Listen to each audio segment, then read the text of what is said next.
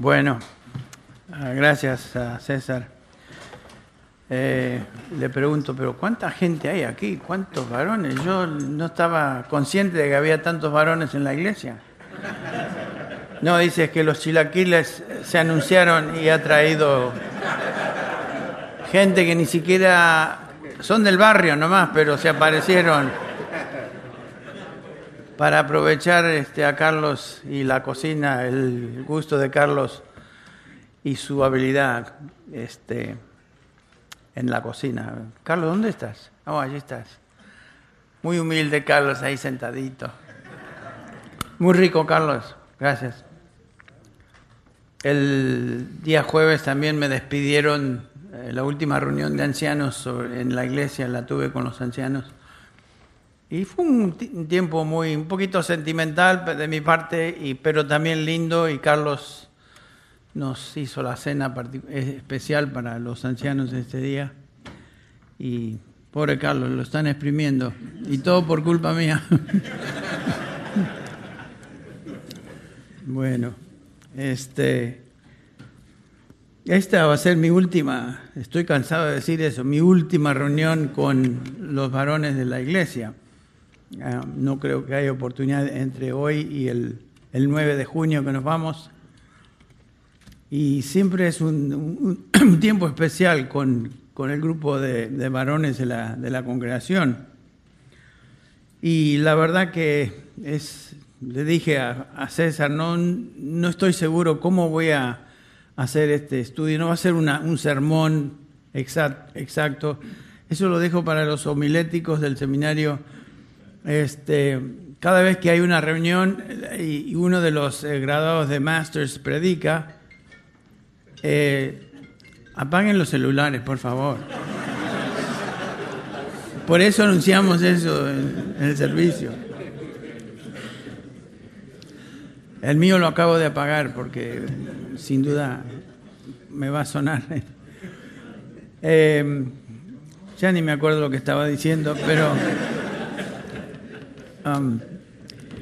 Hoy hoy quería tener un tiempo un poco más relajado de, de poder conectarme, comunicar, hablar, pero no necesariamente dar un sermón con puntos A, 1, 2, 3, 4, ilustraciones tal como se les enseña en el seminario. Yo me acuerdo que tomé clases de seminario, eh, me gradué del seminario de Talbot, de donde se graduó nuestro pastor MacArthur. Me gradué de Dallas, Dallas Theological Seminary también. Tuve clases en Trinity, TEDS, Trinity Evangelical Divinity School. Y la verdad que por años he estado, uh, um, eh, por lo menos expuesto a lo que es la academia y, doy gracias a Dios por eso. Pero hoy quiero que sea un tiempo más de, uh, de poder expresar mis pensamientos a ustedes y que ustedes tengan la oportunidad. Si hay necesidad de, hacer una pregunta terminando, lo, lo, podemos hacer. Me dice César que tenemos hasta las 4 de la tarde, así que no. ¿No? No, porque está preparando la cena ya este. bueno. bueno. Ya. Pero la verdad que quería motivar y desafiar a los hermanos del ministerio aquí en, hispano y particularmente aquellos que tienen una posición de influencia dentro del ministerio. Noté que el título de la serie eh, es algo de influencia. ¿Cómo se llama la serie? Un carácter de influencia. Y definitivamente ese era más o menos el tema que yo estaba pensando sin recordar el tema de, la serie. Pero um, quería dirigirme a personas de nuestro ministerio, eh, hermanos varones del ministerio, pero tal vez en particular aquellos que tienen un, una posición de influencia particular dentro del ministerio y quería tener, los tengo a ustedes en mente de una manera especial. Y entonces, si ese es el caso, quería simplemente traer algunas uh, ideas que tienen que ver con el liderazgo en la iglesia y es algo que por años he estado involucrado eh, de una u otra manera en el liderazgo de congregaciones. Desde que comenzó nuestro ministerio en, Costa Rica con mi esposa en mil, 1900, 1920, 1915, por ahí. Nuestro año en Costa Rica fue en 1980 eh, y recuerdo eso. Pero ya ahí me pusieron como parte del liderazgo de una congregación en, San José, Costa Rica. Este, de ahí pasamos a México, donde fui parte de otra congregación como líder o pastor eh, anciano de otra congregación en Puebla. Eh, de ahí pasamos a Querétaro, donde fui pastor maestro de la Iglesia Bíblica de Querétaro. Eh, y así sucesivamente el Señor me, puso en lugares donde este, de alguna u otra manera he ejercido influencia en el área del liderazgo. Noten que digo, el Señor nos puso, y quiero hacer hincapié en esto, ninguno de nosotros eh, realmente llegamos a ser líderes de una iglesia simplemente porque se nos antojó, se nos dio la gana y, sí voy a ser líder. No, eso no funciona así. A menos que el Señor tenga una, un llamado particular para un hombre, el, liderazgo de la iglesia no se compone de aquellos que quieren simplemente, sino de aquellos que el Señor, el Señor coloca y llama. No todo es la misma manera, pero definitivamente el Señor es el que llama. Y algunos de ustedes, como dijo César, algunos de ustedes los conozco ya por varios años, gracias a, Dios, la relación que Él nos dio por años ya aquí en, Grace Church en español. Algunos de ustedes no los conozco, no, lo conozco, no los conozco también porque han llegado en los últimos dos o tres años. Pero si hay algo que he notado en aquellos que conozco de cerca y que es algo que ellos están influenciando a otros a hacer, es hombres que tienen tres características en particular. Y, fíjense si no es cierto esto. Me estoy refiriendo a piedad personal. El, Señor ha, puesto en nuestro ministerio, en nuestra iglesia eh, hispana, hombres con piedad personal, fidelidad en su función ministerial, fidelidad en el ministerio que el Señor los ha puesto y la otra eh, virtud o característica ha sido lealtad a la iglesia y al liderazgo de la iglesia. Muy importante. Piedad personal, fidelidad a su, en, su ministerio y lealtad eh, a la iglesia y lealtad al liderazgo de la iglesia. Estos elementos eh, son indispensables en una iglesia que Dios va a bendecir. Existe otra característica tal vez que pudiera subrayar y que ustedes tal vez de alguna u otra manera han manifestado y manifiestan en diferentes grados, y es la de ser líder, que es justamente lo que estamos considerando y características de un líder en esta mañana. Ser líder. ¿Qué es ser líder? ¿Quién es un líder? Usamos la, la, la palabra muy a menudo Existen varios, varias definiciones de lo que es un líder, eh, pero una, una definición simple para mí, un líder es una persona que ejerce influencia en otros y esos le siguen.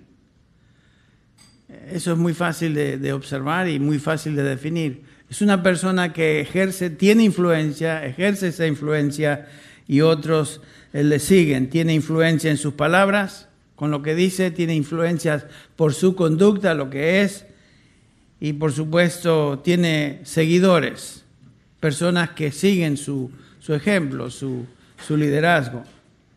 Eh, prestan atención a lo que él dice o lo que él, la manera en que se comporta. Hay otra tal vez tercera característica de un buen líder es que sirve a otros, sirve a otros.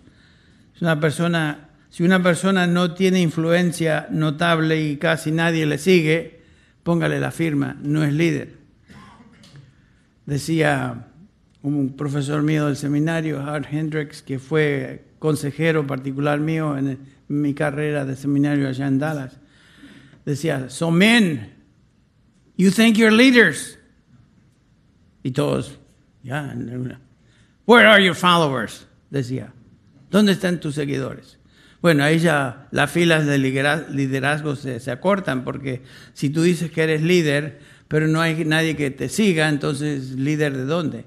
Estoy justamente pensando en una persona en estos días que este, se llama pastor y se llama plantador de iglesias y está tratando de hacer su, obra en, un lugar que no voy a mencionar, pero no está entre nosotros. Pero el punto es que cuando si tú le haces la pregunta, ¿cuántas iglesias has plantado? Respuesta, cero. ¿Dónde están tus ovejas si eres pastor? Nadie le sigue. O sea, está en su imaginación el hecho de que es pastor y es plantador de iglesia, según él. Entonces, si una persona no tiene influencia notable, nadie le va a seguir. Y por lo tanto es importante recordar eso. Podríamos usar muchos ejemplos de líderes en, en la Biblia y vamos a simplemente enfocarnos en uno en particular, el Antiguo Testamento, Esdras es su nombre, pero no todos son líderes notables, no todos nosotros somos líderes sobresalientes, pero de, alguna u otra manera el Señor nos ha colocado en el hogar, en una familia, y en el contexto de la familia el varón es el líder. Por diseño divino el esposo es el líder. Entonces, eh, no, quiero limitar mis, mis ah, consejos o mi, mis pensamientos hoy a líderes de iglesia que son bien notables. Me refiero a todo, en un sentido, a todo hombre que está casado, tiene su hogar, tiene su familia. En ese contexto, ese hombre es líder, porque no hay otro. Y por diseño divino, desde Génesis 2, el Señor le hizo, le dio al hombre una ayuda idónea. Y en ese contexto entonces el hombre se convierte en el líder de la, de la, familia. Varios líderes, podríamos pensar en toda la Biblia y surgen, surgen nombres, ¿no? Moisés en el Antiguo Testamento, los profetas, David, Salomón, este, Pedro en el Nuevo Testamento, Juan, Pablo, Timoteo, Silas, todos hombres que se distinguieron de una u otra manera por su influencia su liderazgo en el contexto donde el Señor los puso. Ahora, ¿qué es la función de un, de un líder? Es justamente el de ejercer influencia, motivando, guiando y siendo ejemplo a los que le siguen. Eso es la función particular de un líder. Eh, y quiero que tal vez enfoquemos unos minutos en la, en la vida de este hombre que mencioné, Esdras. Conocemos a Esdras, fue el sacerdote quien fue usado por Dios para el grupo de la cautividad que vino de Babilonia, 50 mil personas salieron de Babilonia, regresan a, Jerusalén y ahí se encuentra Esdras entre esta gente como el líder que Dios había establecido. Y vamos a leer del capítulo 7 eh, de Esdras y voy a dar lectura a los versículos 6 al 10. Pensemos en, la definición de, un líder que acabo de mencionar o expresar. Entonces pensemos en Esdras como un hombre con esas cualidades. Dice así, versículo 6. Este Esdras subió de Babilonia. Era escriba, diligente en la ley de Moisés, que Jehová Dios de Israel había dado, y le concedió al rey todo lo que él pidió porque la mano de Jehová, su Dios, estaba sobre Esdras. Inmediatamente notamos que el Señor y su bendición se encuentra sobre este hombre, lo cual nos indica que Dios había enviado a Esdras como líder de la nación en ese momento. Eh, Esdras no escogió su oficio ni su función, Dios lo puso. Y con él subieron a Jerusalén algunos de los hijos de Israel y de los sacerdotes levitas, cantores, porteros y sirvientes del templo en el séptimo año del, rey Artajerjes. Y llegó a Jerusalén en el mes quinto del año séptimo del rey, porque el día primero del primer mes fue el principio de la partida de Babilonia, y al primero del mes quinto llegó a Jerusalén, estando con él, Estando con él, otra vez noten, se, se repite la frase, la buena mano de Dios. Cuando Dios por su espíritu repite algo en la escritura, debemos prestar atención. ¿Qué es eso? Dios está con Esdras, Dios está bendiciendo, guiando su ministerio. Porque Esdras había preparado, y esta es la razón que la mano de Dios estaba con él. Versículo 10. Porque Esdras había preparado su corazón para inquirir la ley de Jehová y para cumplirla y para enseñar en Israel sus estatutos y decretos. Quiero que notemos estas tres características de este, este líder de Israel. Es obvio que este hombre tuvo una influencia tremenda en el pueblo y el pueblo a su vez le siguió. Pero noten estas tres, estos tres elementos que se mencionan en la vida de Esdras. ¿Qué hizo Esdras? Tres características. Preparó su corazón para inquirir la ley. O sea, un hombre que buscaba la presencia, la guía, dirección del Señor, cuya mano estaba sobre él en la escritura, en la ley.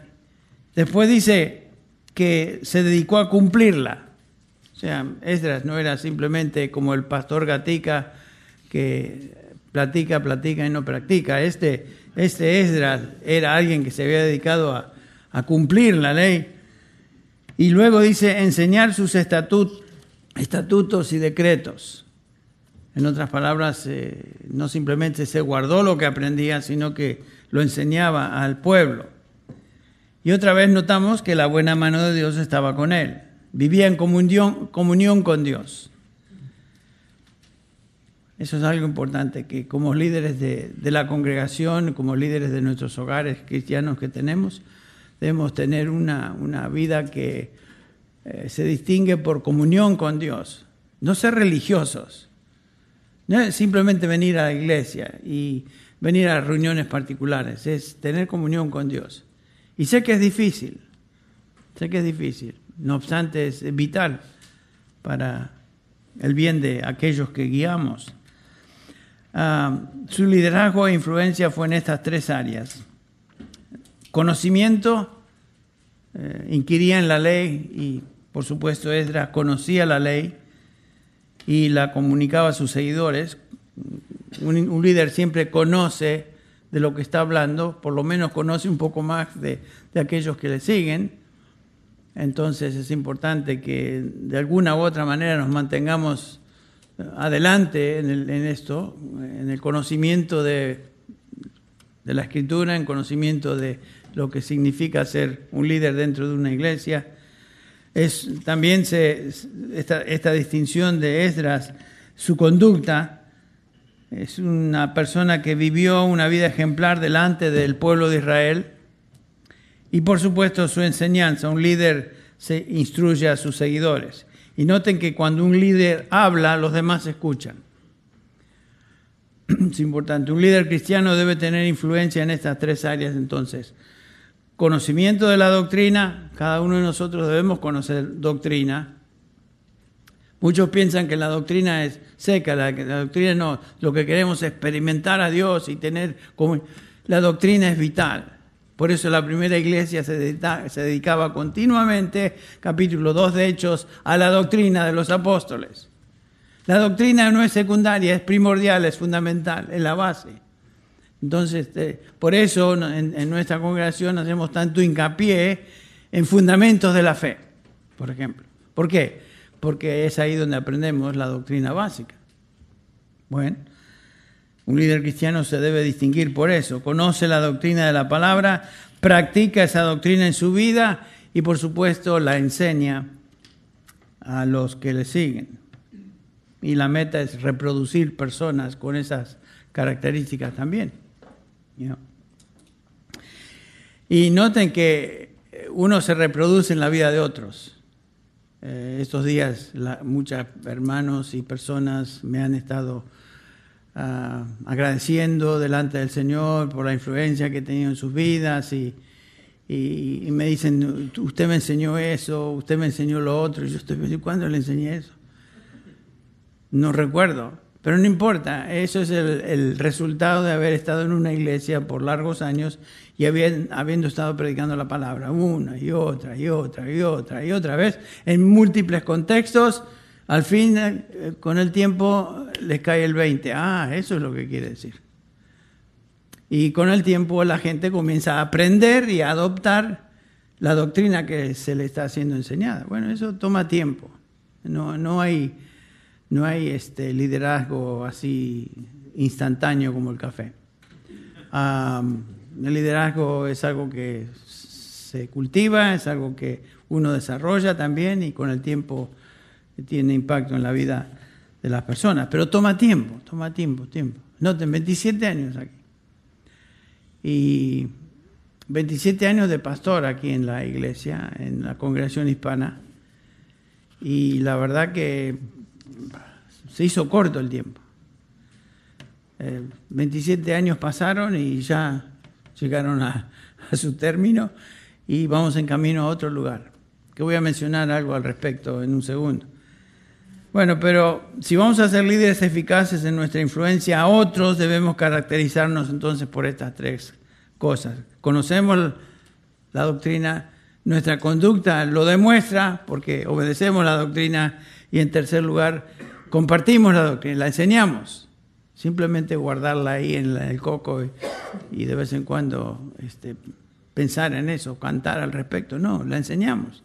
Si tú eres líder solamente en tu hogar, esa es tu responsabilidad, enseñar la doctrina que estás aprendiendo a, los tuyos, a tus chicos, y en la medida que crecen a tus adolescentes, etcétera, etcétera. Bueno. La salud espiritual de la iglesia y, nuestros discípulos, por decirlo así, depende de estas cualidades. La enseñanza no se, no se limita, por supuesto, a una clase bíblica. A veces pensamos en el contexto de Grace Church en particular que tenemos que tomar ciertas clases y la enseñanza se, lleva a cabo en el contexto de, de un aula, un maestro, un púlpito y una audiencia. Bueno, la enseñanza realmente bíblica no tiene que tener eh, ese, esa distinción, eh, un púlpito y una audiencia. La enseñanza es informal, la enseñanza se, lleva a cabo en cualquier contexto.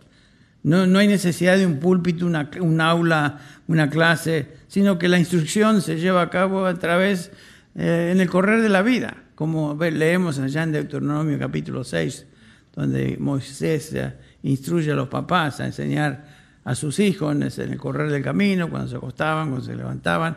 Y el mismo apóstol Pablo este, indica eso, que él no enseñaba simplemente en un púlpito o en una sinagoga, sino que enseñaba en todo lugar. ¿Se acuerdan? Hechos 20:20 dice, ¿cómo no reuní, rehuí declarar a vosotros nada que fuera útil y de enseñaros públicamente, ahí está, públicamente, pero luego dice de casa en casa. O sea, él, practicaba eso, vivía eso. Y tenemos que reconocer que la, mayor parte de la enseñanza del apóstol Pablo fue de casa en casa, fue de uno a uno. No fue en campañas de evangelismo y, como estamos acostumbrados a tener. No, Pablo enseñaba donde iba. Y aún en la cárcel de donde escribe sus epístolas, él estaba enseñando.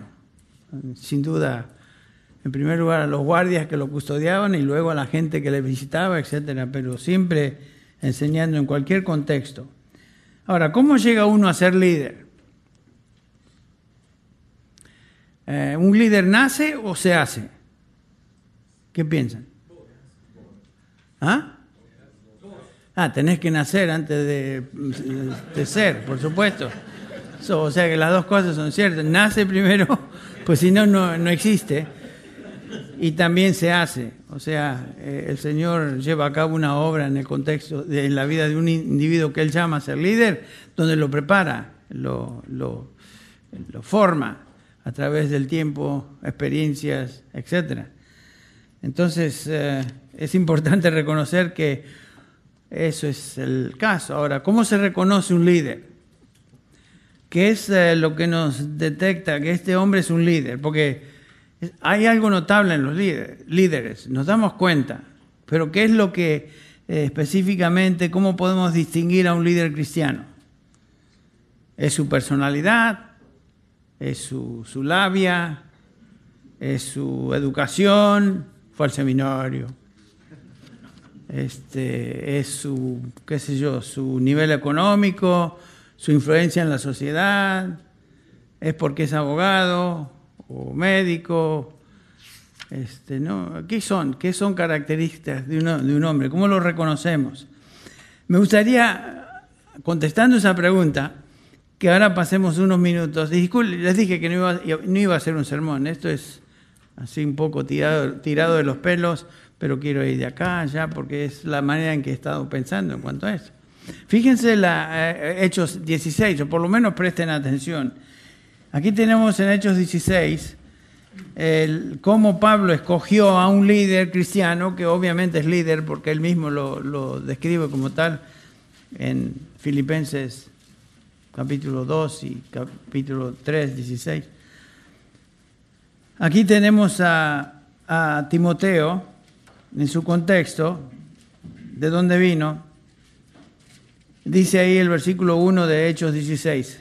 Este es el Pablo. Después llegó a Derbe y a Listra, y aquí había un cierto discípulo llamado Timoteo, hijo de una mujer judía, creyente, pero de padre griego. Perdón, pasame el té caliente ese que tengo ahí. Hago este break para hacerle notar al que le está sonando el teléfono que, es momento de apagarlo. Le estoy dando una, un break y ustedes no agarran la onda todavía. Ok. Hasta el último día. Nunca me voy a olvidar de eso del Ministerio Hispano famosos por los teléfonos. Ok, noten. Eh, entonces tenemos a Timoteo, nos describe quién era, hijo de esta mujer judía, padre griego, y, el versículo 2 es lo, que nos hace saltar esto acerca de Timoteo. Y daban buen testimonio de él los hermanos. Ah, eso, eso, eso es lo notable daban buen testimonio de él los hermanos que estaban en Listra y en Iconio, no solamente en su pueblo, en su ciudad, sino en otra ciudad. Y los hermanos en general, quiso Pablo que éste fuese con él. Pablo escogió a Timoteo para que sirviera junto con él porque observó ciertas cualidades en Timoteo que eran sobresalientes. Y una cualidad singular era que gozaba de buen testimonio. En su ciudad, podríamos decir, en su iglesia y en los contextos donde, alrededor donde él había estado. Mi padre siempre me decía, y yo se los, se los compartí más de una vez, tené cuidado donde vas, porque tu reputación te sigue. Si fuiste un queso en el lugar donde comenzaste, esa va a ser tu reputación. Si fuiste un, desastre, eso va a ser tu reputación. Si dejas un buen testimonio, eso te sigue como una sombra. Ese, es Timoteo, buen testimonio. Y saben que no tenemos que escoger individuos para una posición de influencia notable en la iglesia porque nos dejamos llevar porque habla muy bien, tiene buena pinta, mira cómo, cómo se, se, viste, qué, bien, bien se presenta delante del público. Son cualidades, pero no son fundamentales. Lo que cuenta es su testimonio personal. ¿Qué tipo de impacto tiene este hombre en la vida de aquellos que están bajo su influencia, su círculo de influencia? Eso es lo importante. No dejarnos llevar por eso es lo que a mí siempre me llama la atención en, un hombre, en un, hombre en particular, si estamos pensando de poner a alguien en el liderazgo. Hay mucha gente que viene y quieren ser líderes y quieren ser de alguna manera notables. Me acuerdo hace un par de años atrás que una familia que tocaba música en su país y eran músicos y qué sé yo, y y se presentan conmigo un domingo después del servicio y dicen, nosotros queremos ser parte del ministerio de alabanza aquí, de música de Grace en español. Imagínense. Yo pensando, ¿y estos quiénes son? ¿Quién los conoce? ¿Qué reputación traen? En primer lugar eran ilegales en el país, para comenzar. Perdón que lo menciono, pero esa es una cosa que tiene que ver con testimonio en general. Y no vamos a poner aquí un líder cualquiera, o alguien que quiera hacer este, eh, servir en la iglesia en la enseñanza o en sirviendo de alguna manera un perfil alto simplemente porque quiera. No, porque tenés que sentarte, tenés que que la gente te conozca, que te conozcamos, que tomes tiempo. Como dice el pastor MacArthur, time and truth go together. El, el tiempo y la verdad van juntas y con el tiempo la verdad salta o se demuestra.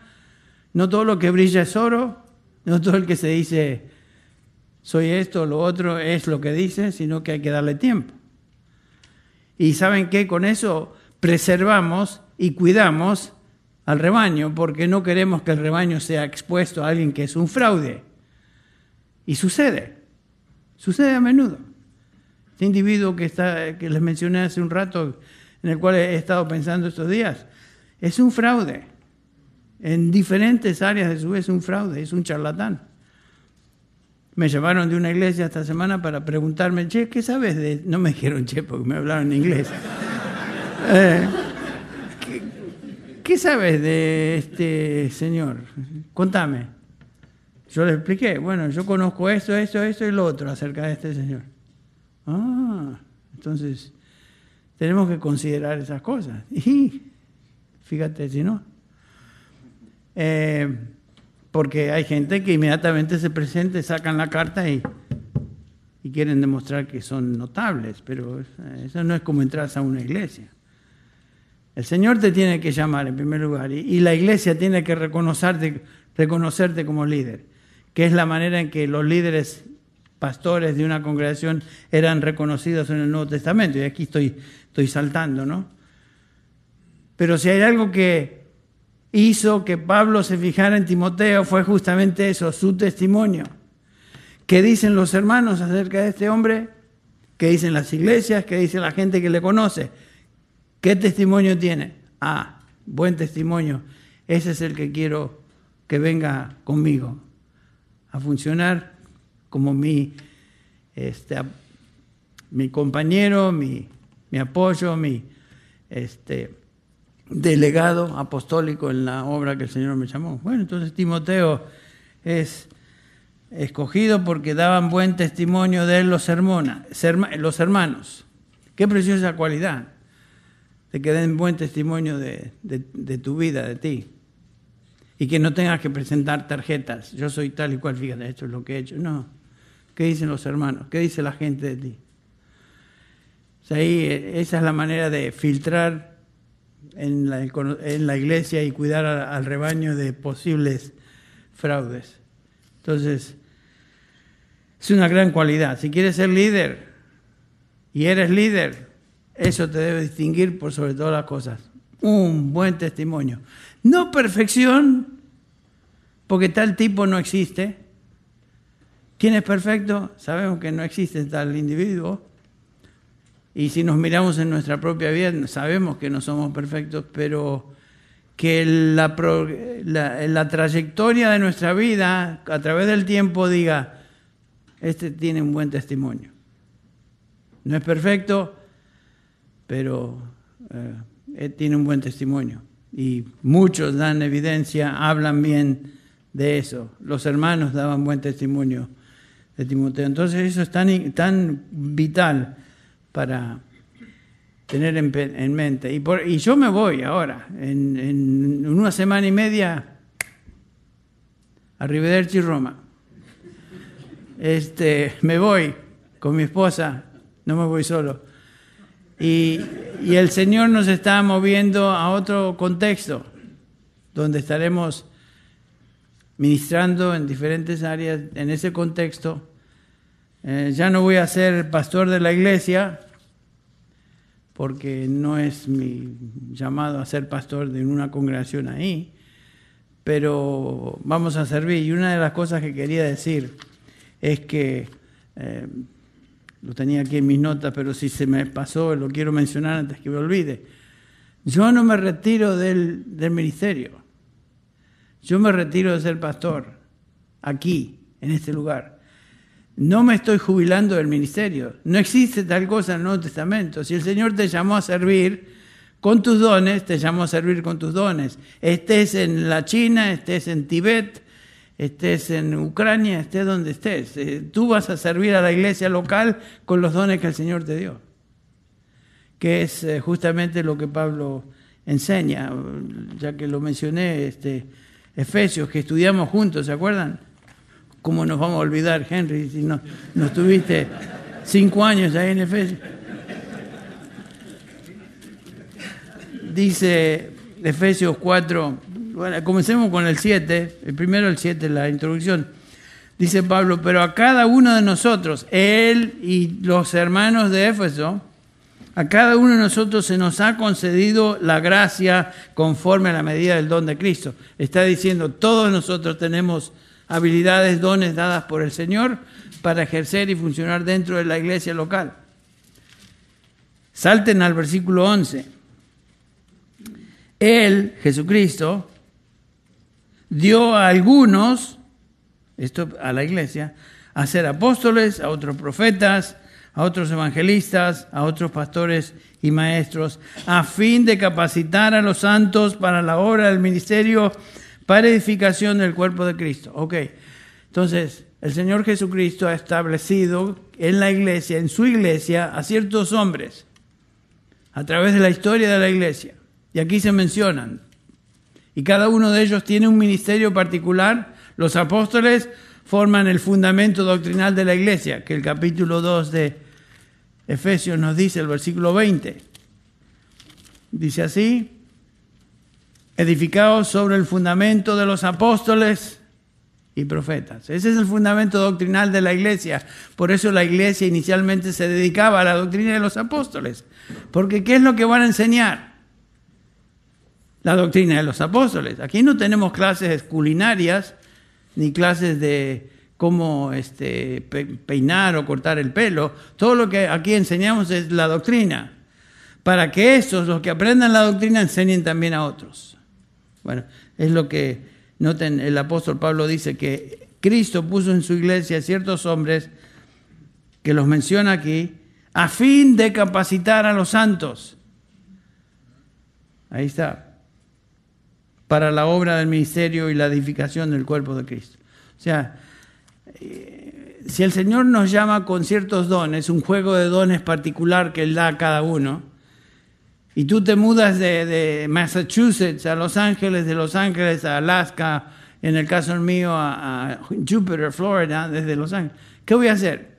Me voy a cruzar de, bueno, ya, voy a disfrutar el clima más tropical, voy a tomar este, un mate, una piña colada de vez en cuando, virgen, eso sí, sin alcohol. Y amacarme en esas hamaquitas en la época de, que el clima es riquísimo. No, yo voy a seguir haciendo lo que siempre hago. Voy a seguir en la medida que el Señor dé oportunidad y abra puertas, enseñando y edificando a los santos para la obra del ministerio, que entre paréntesis son ellos los que llevan la obra del Señor. El, ministerio de equipar es un ministerio, pero la obra del ministerio es de todos. Entonces, para que para que ustedes no piensen, Henry, eso de que te jubilas, eso me suena raro. Pues ya me lo han dicho. Me suena raro porque... ¿Y, por qué le suena raro? Porque no hay en, el Nuevo Testamento ninguna indicación de que uno se jubila. Tienen razón. El Señor nos jubila cuando Él decide y nos quita de esta tierra y nos jubila directamente como el hermano que se graduó en, la, en la ¿Cómo? En el seminario, que se graduó estos días con los honores más altos que cualquier seminarista se pudo graduar. Pasó directamente a la gloria. Esa es la manera de, dejar el ministerio y, ser jubilado, cuando el Señor te jubila. Entonces no piensen, y, esto que quede claro, que yo me jubilo, ya está, Henry ya está, está viejo, ya se siente tan... Sí, que estoy viejo. Eh, lo, único que tengo que hacer es simplemente mirarme al espejo y ver, ya no sos lo que eras. Ustedes vieron fotos mías cuando recién llegué, era otro, era otro tipo. Y yo las veo, las miro para que me dé un poco de ánimo, ¿no? Pero este, ya no soy lo que era, no tengo la fuerza que tenía, no tengo la, la habilidad de, de horarios y no, soy distinto. Eh, con el tiempo uno cambia. Lo que no cambia es lo que el Señor ha hecho en la vida de uno y no los dones que uno recibe del Espíritu Santo dados por el Señor, no, eso no cambian. Eh, tienen que ser usados donde uno esté. Así que perezca la idea de que yo me voy a retirar, jubilar del, del ministerio. Nada, ya no jubilo del ministerio. Yo estoy terminando mi función como pastor maestro aquí en Grace Community Church en español. Eso es todo. Pero en la providencia de Dios el Señor pone a otros su lugar. Donde, donde este, Moisés no está, siempre hay un Josué. Eso es, eso es bíblico. No me, no me comparo a Moisés ni su habilidad, ni, ni, yo no soy profeta ni hijo de profeta, pero este, ese es un principio bíblico. Donde el Señor quita, trae otro.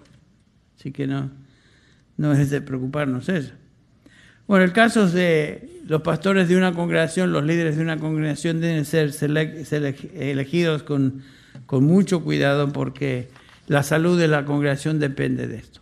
No cualquiera puede ser líder, no cualquiera puede servir en una función de pastoral en la iglesia. El Señor lleva a cabo esa tarea de seleccionar, pero cualquier posición de ministerio, ya sea pronunciado con perfil alto o no tan alto, el Señor tiene que estar detrás de eso y la persona que se ponga en ese lugar debe estar dotada por el Espíritu de Dios para llevar a cabo esa tarea, pero debe gozar buen testimonio. Y así nos fijamos y, filtramos. Porque si la iglesia de Grace Church en español y la iglesia de Grace Church a todo nivel está siendo bendecida y usada, en gran parte ha sido por el el discernimiento tremendo, comenzando con eh, John MacArthur desde que vino y aquellos que trabajaron con él a través de los años, de seleccionar con muchísimo cuidado quiénes van a llevar a cabo el liderazgo de esta iglesia, quiénes van a enseñar. Aquí no cualquiera, no, no Juan de los Palotes viene y quiere y lo ponemos ahí a hacer cosas. No, eso se hace en otros contextos de iglesias, tal vez de, donde ustedes vinieron, algunos de ustedes, no sé, donde se pone el liderazgo a cualquier tipo que tenga pinta, que hable bien o que cante o lo que sea.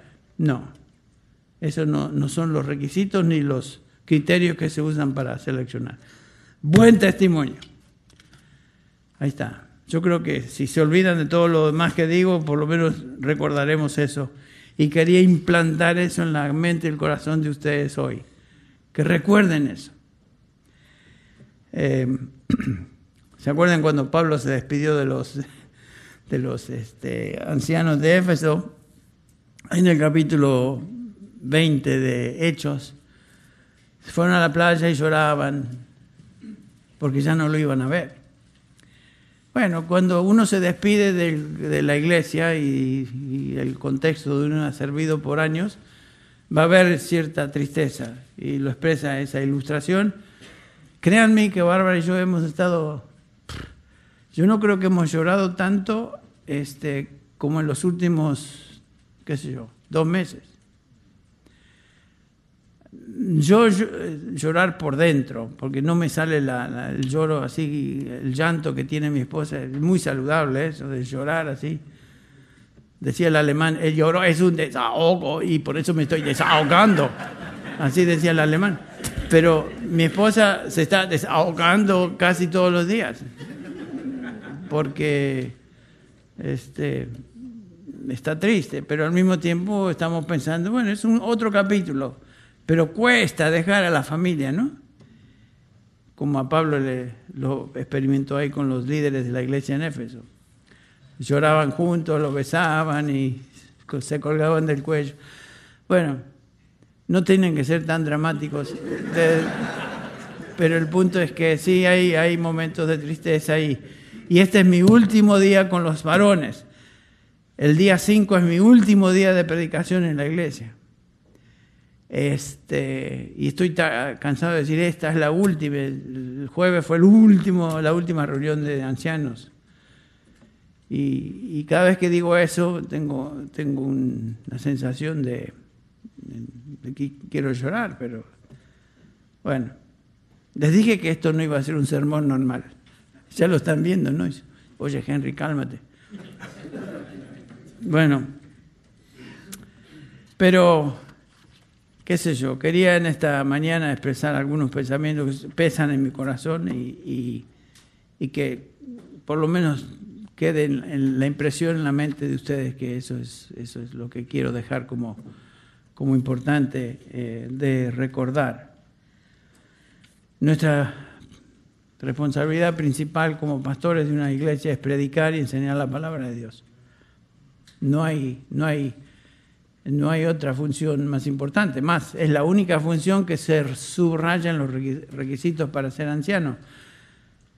Que quiera obispado, dice Pablo, buena cosa desea. Pero, y comienza a dar los requisitos de virtudes piadosas, y la única función que se subraya ahí, que sea apto para enseñar. No es por nada, no es por nada, porque ¿qué va a enseñar?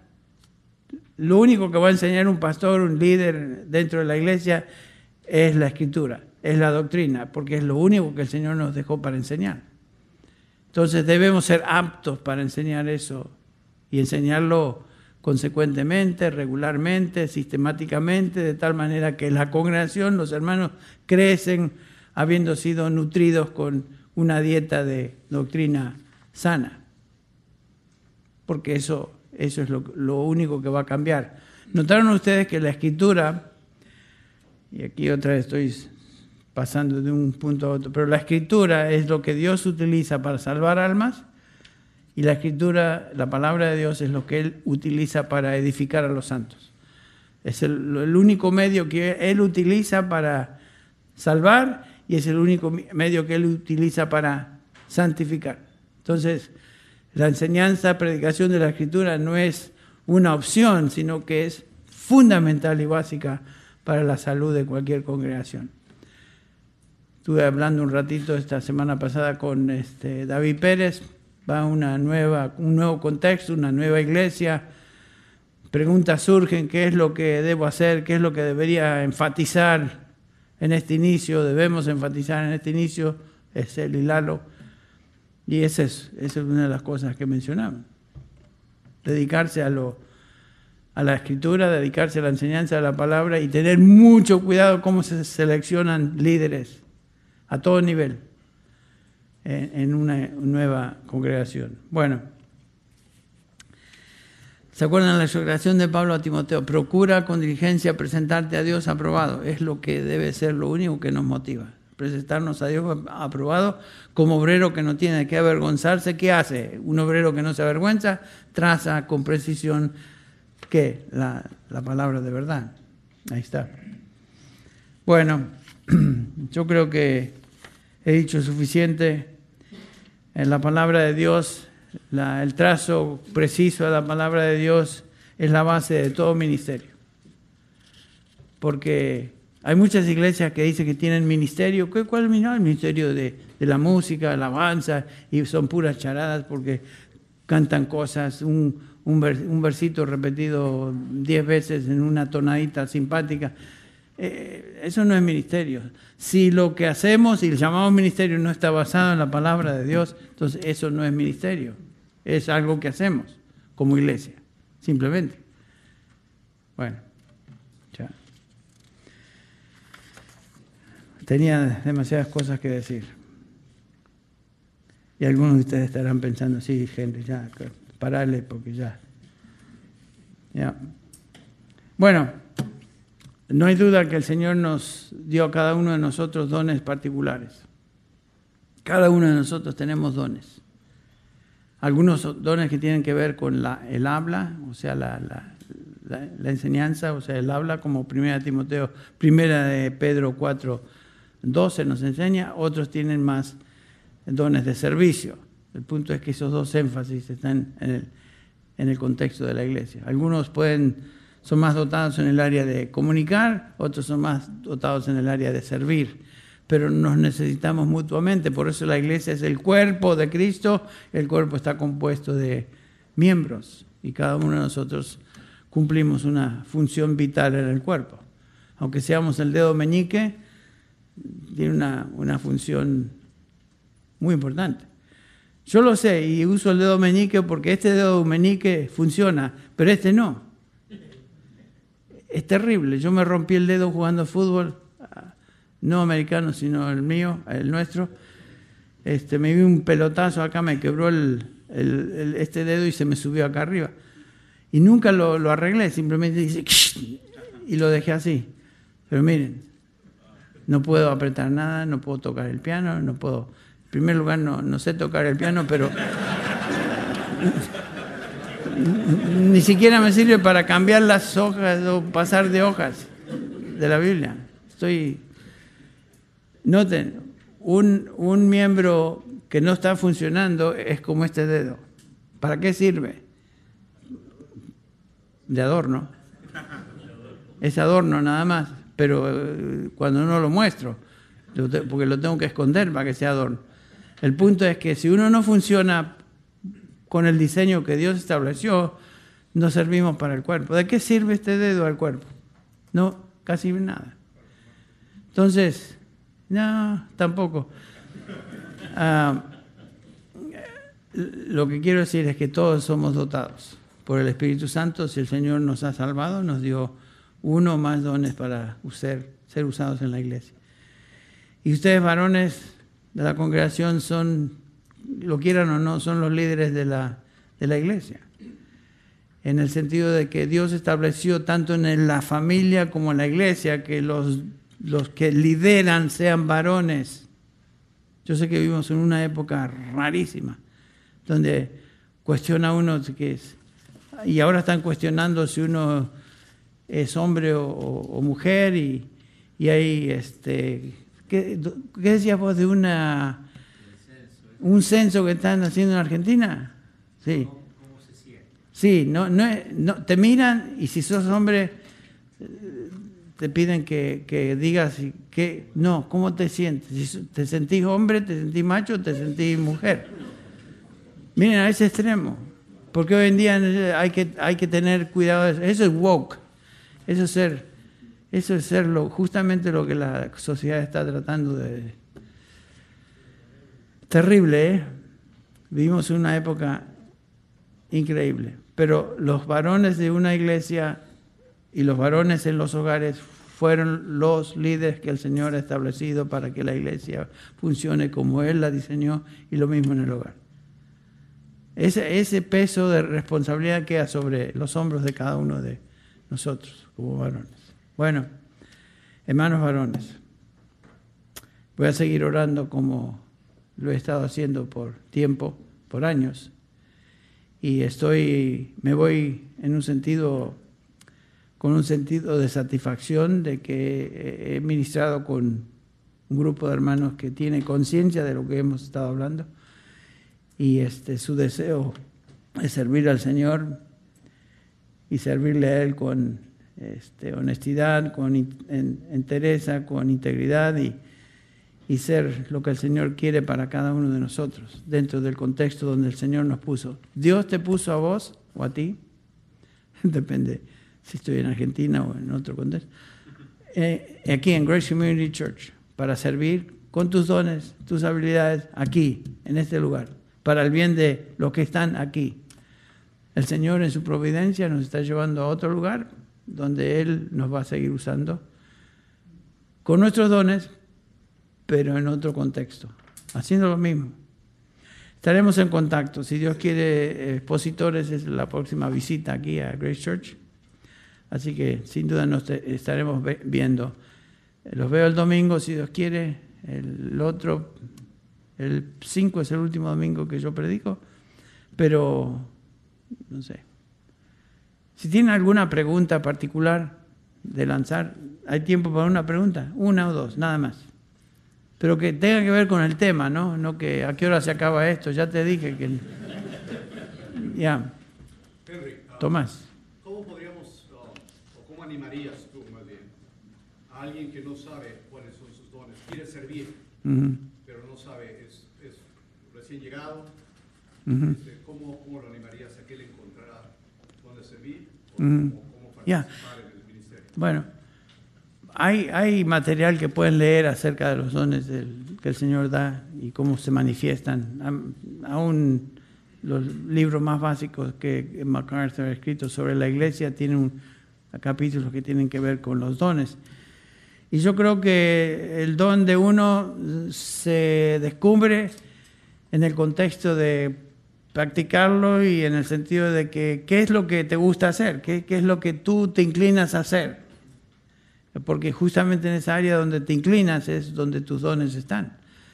Y pienso que eh, comienza con eso, con un deseo de querer hacer esto o lo otro, y la iglesia, el resto de los hermanos confirman esa realidad haciéndote ver que, oh, no, esto- esto- por ejemplo, cuando yo comencé a enseñar, y eh, era, tenía 18 años, comencé a hacer mis primeros tiros así de, de maestro, y los hermanos de la congregación comenzaron a hacerme ver, oye, Henry, la, ¿sabes qué? Lo que dijiste tiene sentido y ministró mi corazón. Y, ok, eso me dio, una, eh, me dio a entender que eh, más o menos era el área donde yo podía funcionar. Otros se sienten más cómodos sirviendo. Mi hermano, Daniel, que ustedes conocen, algunos de ustedes conocen, es un diácono, diácono, sirve continuamente en la iglesia y se, deleita en servir. Servidor de servidores, aquí no te, digo que sos diácono, pero una de tus características, entre otros dones, es tu servicio y tu deseo de servir. Y digo, eh, no todo el mundo puede servir como José, ni tiene la habilidad para servir como José. Entonces, es una afirmación al hecho de que él es un, servidor de servidores. No sé, dije que los dones se dividen en dones de, habla y dones de servicio. Es la división que Pe- Pedro hace, 1 Pedro 4. Entonces, yo diría, comienza a servir donde piensas que podrías servir y, te sentirías bien en, ese, en, esa, en esa área. Y luego ve, ve lo que el Señor hace. Porque el don, si el Señor te dio un, un don particular, Él te lo va a hacer manifiesto. Y se hace manifiesto en el contexto de usarlo. Así que en la medida que usamos el área donde nos sentimos cómodos y confortables de, de servir o predicar o enseñar, eso es donde uno comienza y la iglesia, los creyentes comienzan a hacerte ver eso que es una realidad. Ha sido así desde el comienzo y continúa siendo, se- se- seguirá siendo así hasta que el Señor venga. Pero hay, hay, hay cierta, ciertos libros, recursos dentro de nuestra biblioteca y en el bookstore que ustedes pueden obtener en cuanto a los dones del Espíritu y cómo uno encuentra su don y dónde puede funcionar con su don. Hay, hay muchos recursos en cuanto a eso. Ok, bueno. Delson. Pero más que todo una pregunta es agradecer su, li- su liderazgo. Gracias por enseñarnos con el ejemplo. Ah, A los años que he estado en la iglesia he aprendido mucho de usted y se lo agradezco. Oh, Siempre gracias. he sido ah, basado en la palabra. Así Bueno. hermano, muchas gracias. Bueno. Creo que ha sido, Gracias. este, no solo lo ha predicado en el púlpito, pero también lo ha hecho Bueno, gracias. gracias, a ti. Bueno, ya. Adán, no me digas que encontraste a Eva. Está así, muy, muy así. así le-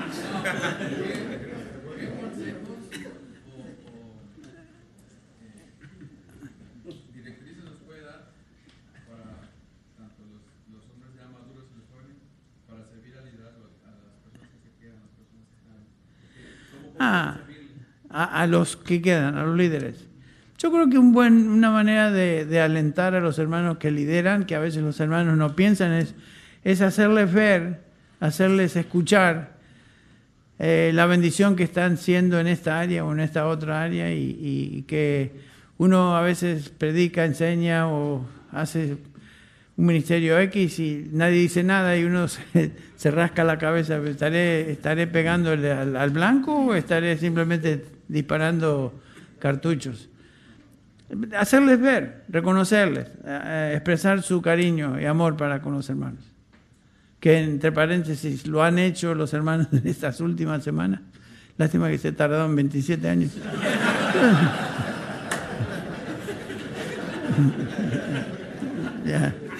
Bueno, suficiente, César. Ya. Sinceramente, pastor, de parte de todos, gracias. Gracias. Ah, gracias por ser fiel a Dios, por ser fiel al estudio de la palabra, por ser fiel en practicar la palabra, por enseñar la palabra y también gracias por ser fiel en perseverar, ser, continuar, ser fiel en cualquier contexto que el Señor lo coloque a uno. Gracias por darnos ese ejemplo de ser un hombre de influencia en la vida de nosotros ser un hombre de, de la palabra. Gracias. Caballeros, tenemos un reto.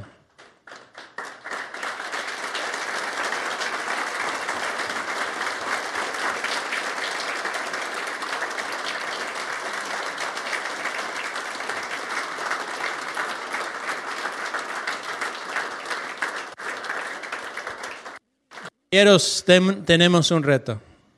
La escritura nos manda imitar la fe de nuestros pastores. Y nos ha dado un ejemplo. Sigamos ese ejemplo.